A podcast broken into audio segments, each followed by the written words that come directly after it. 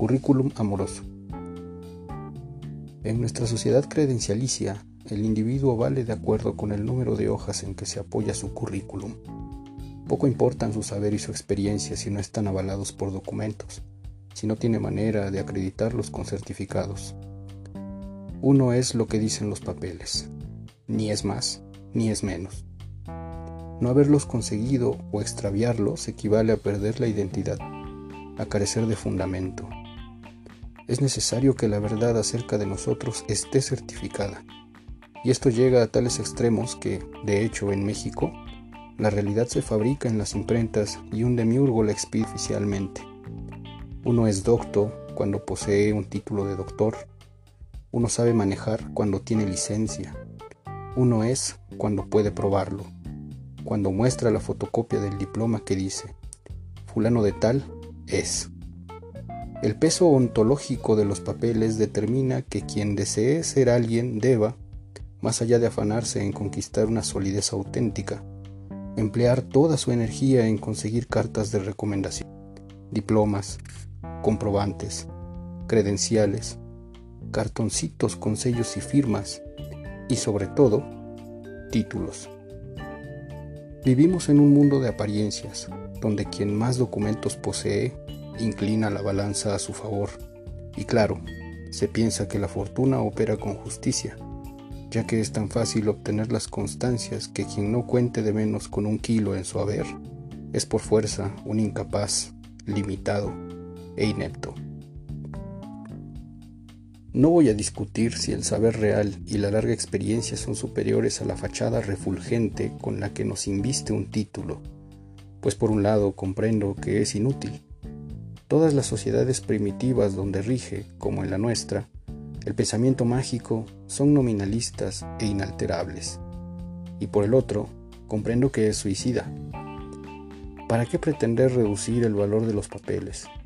Si con algo curan los médicos, aparte de con la sugestión que nos provocan su jerga incomprensible, lo blanco de sus batas de brujos esotéricos y sus precios, es gracias al influjo benéfico de cuatro docenas de diplomas con los que tapizan sus consultorios. ¿Para qué socavar la validez de los documentos? En las escuelas terminaría de desatarse la confusión si los profesores no se destacaran entre la bola de aprendices por el título. En fin, Creo que el credencialismo, lejos de ser un mal, es lo que aún mantiene cierta dosis de orden en nuestro país. Si las constancias perdieran de pronto su valor, nos hundiríamos en el caos de lo indiferenciable. Hay un aspecto de la vida en el que no impera el credencialismo y por eso normalmente concluye de forma lamentable. El amor. Elegimos pareja, nos entregamos o nos amarramos al cuello una soga letal, sin dar ni recibir un currículum. El otro, ciertamente, nos cuenta parte de su historia, pero al igual que nosotros, lo hace exagerando u omitiendo algunos pasajes. Es inherente a la conquista amorosa que los participantes se esmeren en pulir y levantar su imagen. El deseo de agradar nos vuelve involuntariamente mentirosos. Cada quien enseña solo su faceta más amable, la más seductora. Y es lógico. Sería imprudente, sería insensato, autodestructivo y patológico hacer gala de una torpe y brutal sinceridad. El enamorado obra de buena fe. La necesidad que siente del otro lo lleva a creer que el antifaz y a veces hasta el disfraz completo que se pone concuerdan con él. Es legítimo, sano y obligatorio que los enamorados se engañen, que pasen las horas frente a un espejo corrigiéndose los defectos, que se perfumen y masquen chicle para eliminar malos olores, que cuiden su apariencia, vigilen su conducta, ajusten su biografía y estrenen los ideales, los gustos e inclusive los sueños que hagan falta. Obviamente, la máscara que el amor nos obliga a inventar no aguanta las patadas del tiempo. Uno no puede pasarse la vida sosteniendo en vilo la pizarra sobre la cual pintó el retrato de un príncipe azul o el de una princesa encantadora. Los brazos se cansan, la pantalla se cae y un día despertamos con los pelos parados, la cara abotagada y los ojos impúdicamente lagañosos.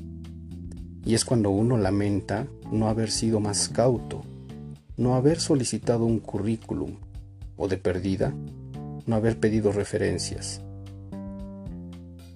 Si se impusiera como condición obligatoria entregar a quien se pretende un currículum vitae amoroso, la vida cambiaría de fondo. De toda relación extramatrimonial conseguiríamos una constancia con valor a currículum. Contarían los años de experiencia a partir de la titulación. Los cónyuges intercambiarían, según el caso, cartas de felicitación por actuaciones excepcionales, por solidaridad o comprensión, o actas recriminatorias por incumplimiento de las obligaciones, por incompetencia profesional, o lacónicas cartas de puntualidad y asistencia.